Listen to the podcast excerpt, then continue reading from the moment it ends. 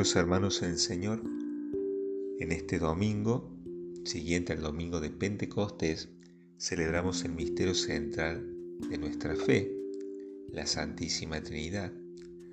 Hoy celebramos por un lado la buena noticia que Dios se descubre, se revela, y también celebramos que nos ha querido hacer partícipe de su misterio, nos ha querido introducir en el seno de la Trinidad. Dios se ha revelado. Y no llegamos a decir que Dios sea tres personas distintas de una misma naturaleza divina por nuestras capacidades racionales. Si lo sabemos, es una revelación que Jesucristo hizo a lo largo de su vida pública, pero necesitó la asistencia del Espíritu Santo para aceptar esa revelación. Recuerden que Jesús había dicho, les enviaré el Paráclito y Él les revelará la verdad. Se le suele representar a la Santísima Trinidad con un triángulo, donde cada uno de sus vértices es parte del triángulo y sin embargo cada uno es distinto. El dogma de la Santísima Trinidad fue el primero definido con la autoridad de la Iglesia asistida por el Espíritu Santo un dogma que fue defendido hasta el derramamiento de sangre por tantos santos varones y mujeres que creyeron en esta verdad. Si Cristo nos ha revelado que Dios es amor, entonces al misterio de la Santísima Trinidad llegamos por el amor. Algunos padres de la iglesia dicen que es el amante, Dios Padre, el amado, Dios Hijo, y el amor mismo, Dios Espíritu Santo. El Padre es distinto al Hijo y el Hijo es distinto al Padre y el amor que los une es distinto tanto del Hijo como del Padre.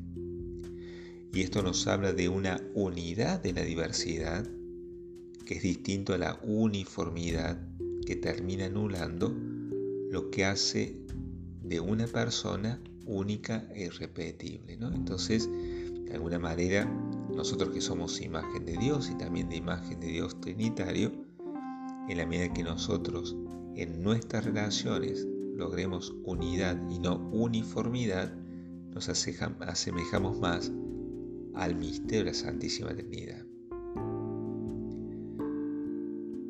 Esto llegamos a la conclusión ¿no? que Dios no es un rey sentado en un trono alejado del mundo, totalmente desentendido del mismo. Tampoco es una energía o un ser solitario. Es comunidad amorosa. En la primera lectura del libro de los Proverbios menciona la sabiduría y dice, el Señor me creó como primicia de sus caminos, ante sus obras desde siempre.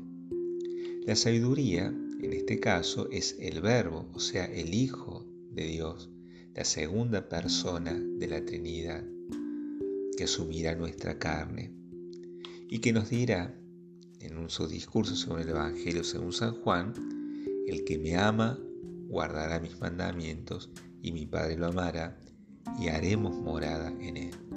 Libro de la sabiduría, esta primera lectura se centra entonces en la segunda persona Trinidad, ¿no? como en el Antiguo Testamento se ve a la segunda persona Trinidad.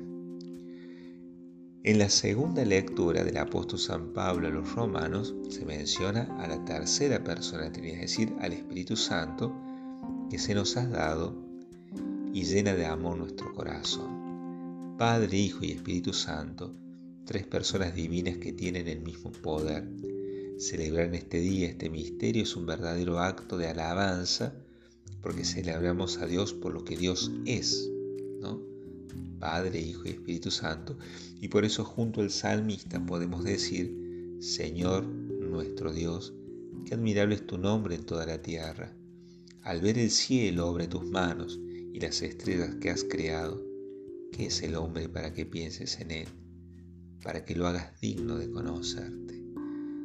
Es una gran, una gran alegría que Dios se revele y que se dé a conocer. Pero también es una gran alegría para nosotros saber que nos ha introducido en su misterio trinitario, porque desde nuestro nacimiento, cuando el sacerdote en persona de Cristo dice, yo te bautizo en el nombre del Padre y del Hijo y del Espíritu Santo, desde ese momento somos morada de Dios.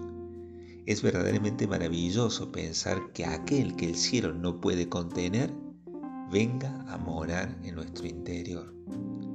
Pensemos en los niños recién nacidos después de su bautismo son morada de Dios, un misterio verdaderamente que llena el corazón.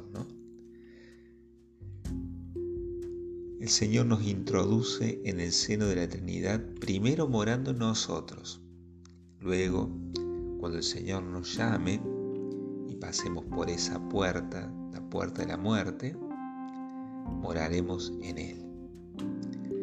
También es cierto que con el correr de los años, después de nuestro bautismo, por nuestras infidelidades, expulsamos a Dios del corazón y ese lugar vacío lo llenamos de cosas mundanas que quitan la paz. Pero el Señor no se deja ganar en generosidad, nos alcanza con su gracia cuando experimentamos el dolor por el pecado y las lágrimas van purificando el corazón. Y con el sacramento de la reconciliación recuperamos nuestra dignidad de ser hijos de Dios. En el libro de los Proverbios, que proclamamos en la primera lectura, dice de la sabiduría, esto es de Jesucristo, mi delicia es estar con los hijos de los hombres. Es decir, la delicia de Jesucristo es estar con nosotros, en la encarnación, muerte, resurrección y envío del Espíritu Santo, Cristo cumple la misión de estar en nosotros. Y podemos decir con San Buenaventura, alabando todo esto diciendo, oh sentencia verdaderamente maravillosa y admirable. El Rey, cuya hermosura admiran el sol y la luna, cuya grandeza cielos y tierras reverencian, con cuya sabiduría son alumbrados los ejércitos de los espíritus celestiales, con cuya bondad cantan eternamente los coros de los bienaventurados, ese tal y tan grande desea hospedarse en ti, alma mía, y codicia y apetece más tu cenáculo que el palacio del cielo. Cuando la Trinidad habita en nuestro corazón, tenemos el cielo en nuestro interior. A pesar de la dificultad a la hora de expresar una idea clara sobre el misterio central de nuestra fe, lo cierto es que casi a diario lo invocamos cuando rezamos Gloria al Padre, al Hijo y al Espíritu Santo. ¿no? Y mencionamos a la Trinidad. O cuando nos hacemos una señal de la cruz y decimos en el nombre del Padre, tocamos la frente, señalando nuestra inteligencia para que Dios Padre nos dé la claridad de reconocerlo como fuente de la vida. Y al mencionar al Hijo, tocamos el pecho, como señalando el corazón que simboliza el amor, el amor de Dios que se encarnó, el verbo encarnado Jesucristo, y entregó su vida por nuestra salvación. Y al mencionar al Espíritu Santo tocamos primero el hombro izquierdo y luego el derecho, para pedir al Espíritu Consolador que nos ayude a cargar la cruz, porque en el misterio de la cruz están presentes las tres personas divinas. El Padre que dona a su Hijo unigénito para la salvación del mundo. El Hijo que cumple hasta el fondo el designio del Padre. Y el Espíritu Santo derramado por Jesús en el momento de la muerte, que viene a hacernos partícipes de la vida divina, a transformar nuestra existencia, para que esté animada por el amor divino.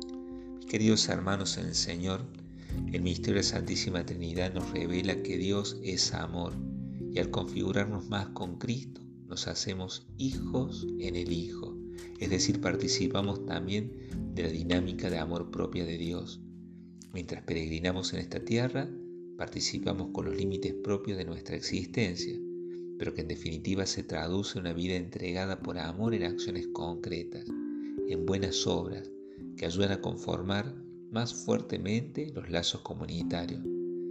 Pero también es propio del amor saber recibir los dones de Dios y los dones de los hermanos, dar y recibir. Esto es el gran, la gran dinámica de amor que vemos en el interior de la Trinidad. Demos gracias a Dios que nos reveló que es Dios Padre, que es Dios Hijo, que es Dios Espíritu Santo. Tres personas distintas de la misma naturaleza divina. Y no solo se reveló dándonos a conocer quién es, sino que quiere hacer morada en nuestro interior. Que así sea.